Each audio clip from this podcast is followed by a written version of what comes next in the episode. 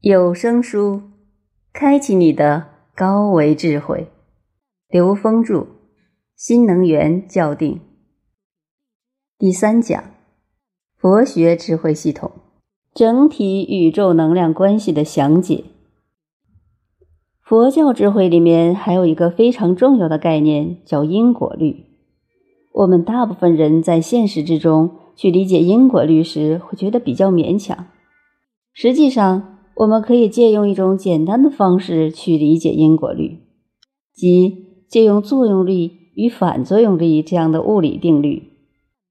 当我的手在敲击桌子的时候，我敲得越重，我的手就越疼，因为我用的作用力越大，反作用力就越大。所以，作用力与反作用力在三维空间里面，它们大小相等，方向相反。且作用于同一时间。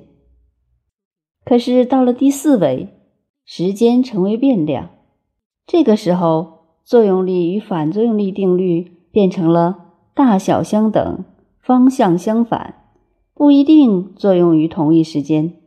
也就是说，有前因必有后果。当我们相信在三维空间里面有作用力必有反作用力的时候，它的这种因果能量关系的呈现，其实并不难理解。而到第四维，当时间是变量的时候，作用力与反作用力不一定作用于同一时间的时候，我们依然相信有作用力必有反作用力，也就是说，有因必有果。所以，佛家的因果律讲的是能量相互作用的关系。这种作用关系的同时存在和不同时存在，它们是对等的。那么，相信因果律对我们现实生活中的人有什么意义呢？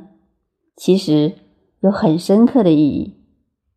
在一个在现实中生存着的人的生命事业发展过程中，机会会随时出现。当他的机会来临的时候，如果他的心情不好，他根本无法把握这个机会，甚至是看不出这是个机会。而如果他的心情愉快，他可以轻松自如地把握这个机会，甚至可以超水平发挥。他心情不好的时候，即使这个机会被他看出来了，他也只能发挥潜能的百分之二十至百分之三十，机会很有可能就这么被浪费了。所以，我们可以得出一个非常简单的概念：在现实中，想要成功的一个关键点就是每时每刻保持心情愉快。我们知道，在现实生活中，时刻保持心情愉快，并不是一件容易的事情。那么，比它更高一层的，就是要随时保持良好的心态。保持良好心态有不同的方法。心理学可以帮助我们通过心理平衡，通过不同的方式来保持这种良好的心态，而我们的人生经历也可以使我们获得心态的平衡。对于我们从来没有遇到过的打击或者困境，如何能在这种情况下让自己保持积极的心理状态？这就需要心态，而相信因果，恰好是一种能够让我们在现实中。迅速从一个不良的心理状态和一个打击中跳出来的方法，因为在现实中，不管发生什么灾难，不相信因果的人会觉得自己为什么这么倒霉？为什么是我？而笃信因果的人会想，这件事一定有前因。他会觉得这次的倒霉是还了之前的一大笔债。试想一下，一个欠了很久的债。被还掉是一种什么心情？所以他可以迅速的从这个打击中跳出来。他不但不悲伤、不痛苦，反而有一种释怀。所以佛教智慧因果律，让我们能够在每一个当下迅速的从一种负面的意识能量状态转换出来、跳出来，能够让我们生命生存的能量保持一种积极向上的状态。这就是所谓的正能量状态。相信因果律不是一种积极被动，相反，它是给我们在每一个当下的提示，提醒我们随时调整、觉察并转换自己。佛教智慧里还涉及一个概念，就是我们这个宇宙空间的存在，用四大假合来描述，也就是我们的三维空间里的一切存在，特别是我们身体，它是用四大假合——地、水、火、风加以描述的。那么，地、水、火、风又是代表什么样的物理意义呢？它并不完全是我们在字面上看到的地是大地。水是水，火是火，风是风，它代表的是能量的自由度，也就是地代表着所有的固态物质的一种存在状态，这是能量自由度相对最低的状态，也就是能量的这种成像干涉状态相对稳定。水是我们在三维空间里面能够感受到、看到。触及到的最自由的物质能量，或者叫有形能量，所以水的自由度比固体要高。但这个水并不仅仅是我们看到的、喝到的水，它代表的是一种液体状态，它是液态的物质，所以它的自由度高于固态的物质。火的自由度代表物质在燃烧的状态，它可见、可感知。但是它的自由度又高于水，风代表的是气，空气、气流，它的自由度又高于火，所以地、水、火、风是一个从低自由度状态到高自由度状态的能量描述，而这四个部分恰好被佛家描述成组成我们现实有形有相世界的四大元素。它其实与我们现代化学里面描述的这些元素并不矛盾，只是它比较概括的把固体、液体、火和气体这个能量状态做了一个非常初步的分解分数。实际在印度教系统里面，对整个宇宙存在的描述用了五个层次：地、水、火、风、空。印度教将这个空称之为以太，这个空指的是高维能量状态，而佛家讲的四大假合指的是有形空间，在有形空间里面形成一些物质。再进一步讲，这个空也就是空性的空，是进入高维投影源的能量状态。在道家系统里，用气来描述这些能量。也就是说，所有能量都可以用气来加以描述。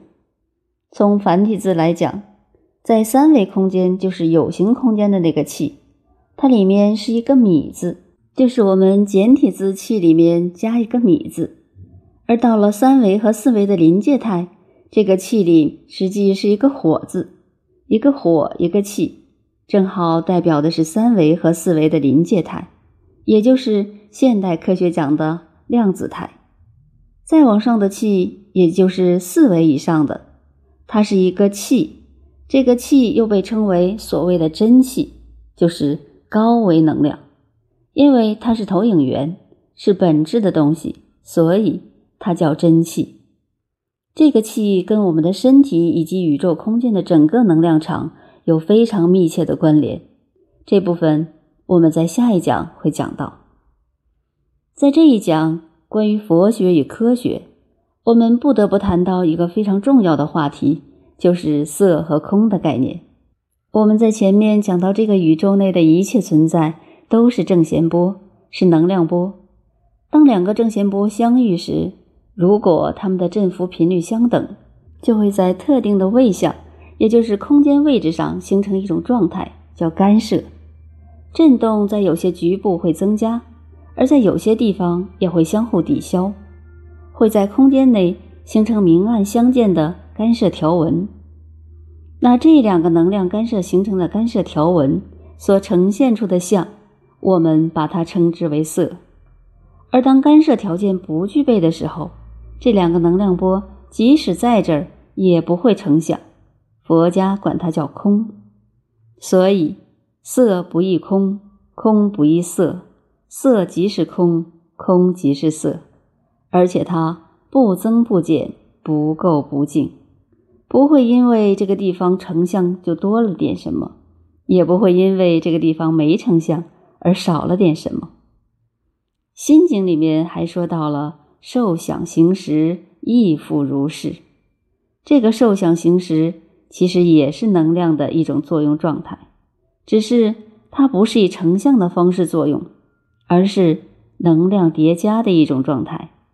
一共有五种状态，叫做色、受、想、行、识。色不异空，空不异色；受不异空，空不异受。想不异空，空不异想等，指的全是这个能量概念。而《金刚经》也讲到了非常重要的另一个概念，叫“因无所住而生其心”。在这里所说的心，实际是指意识的更深层的呈现。浅层意识对于深层意识而言，它是一种障碍，也就是当我拿一张纸挡在我眼前的时候。这个二维认知像就障碍了我和三维信息的连接，而当我拿掉所有眼前二维像的时候，我才能看到现实中三维空间的事物。同样，在三维空间里生活的我们，意识中充满了大量的三维信息。只有当把最后一个三维认知、三维执着的像从意识中拿掉的时候，我们才能得四维智慧。所以。所有的修炼，让我们做的一件事就是三个字：去杂念。这也就是所谓的放下和放空。当我们放下三维、放空三维的时候，形成三维的真空，会生出第四维的信息，叫妙有。这就是所谓的真空妙有。放掉四维执着，我们得五维妙有；放掉 n 减一维的执着，我们得 n 维。n 趋于无穷大的妙有，所以空和有实际是一个交替作用，真空和妙有它是同时呈现的。一空掉了低维，就获得了高维，而获得的有被称之为妙有。而所谓的三维的空，它确实是不空，它其实是因更高境界的有而呈现。所以，当我们不执着于任何一个有限维度的时候，我们才能不断的进入我们更深更高的内在境界，这叫应无所住。我不住在任何一个维度的时候，我们才能跟 n 维 n 趋无穷大的智慧连接，而那个心是本心，是自心。佛教系统里面存在大量的高维事件，这里我们要提到的就是所谓的经文和咒语，在现实生活中。任何一个文字，只要它呈现的像在我们眼前，那么呈现这个文字的能量分布就会存在于这个空间。因为任何一个像的呈现都是能量投影在这个三维空间的，所以说经文只要在这儿，那形成经文的能量就在这个空间分布里面了。所以有句话叫“经在佛在”，就好像《金刚经》这样的经文。它的投影源来自于 n 维宇宙空间，n 趋无穷大。所以，当我们去诵经的时候，我们就跟这个能量做着调制，我们就在跟最高境界的能量在做着同频共振，这就是一种高维实践。那咒语也是，咒语是来自高维空间的音波能量。当我们念诵咒语的时候，我们整个意识跟这个咒语的能量。在进行着共振，有各种各样的咒语，它们来自不同层次的空间，具有不同的能量属性，对应我们三维空间的不同的能量分布，它也许可以化解不同的能量纠结。所以，咒语和经文有着非常高的能量境界。我们举一个例子，在净土法门的咒语中，大家最熟悉的就是阿弥陀佛。翻译成普通话，它的意思是无量光、无量寿。我们再把它转化成科学语境来讲，无量光是 n 维宇宙空间 n 趋无穷大的宇宙能量，无量寿是穿透一切宇宙时空。所以，无量光、无量寿，实际是这个宇宙中最大的能量波。当我们念诵这条咒语的时候，我们就在用这种能量调制我们的身体，把我们周围的这些杂波进行一种调制。这就相当于一个打包技术，将杂波进行调制，然后打包带走，这叫载波技术，也就是所谓的带业往生。其实佛教智慧博大精深，将其跟科学逻辑对应解读，还有很多很多的话题。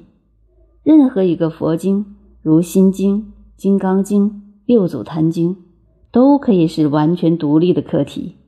这种解读方式可以帮助我们更好地理解经文的奥妙。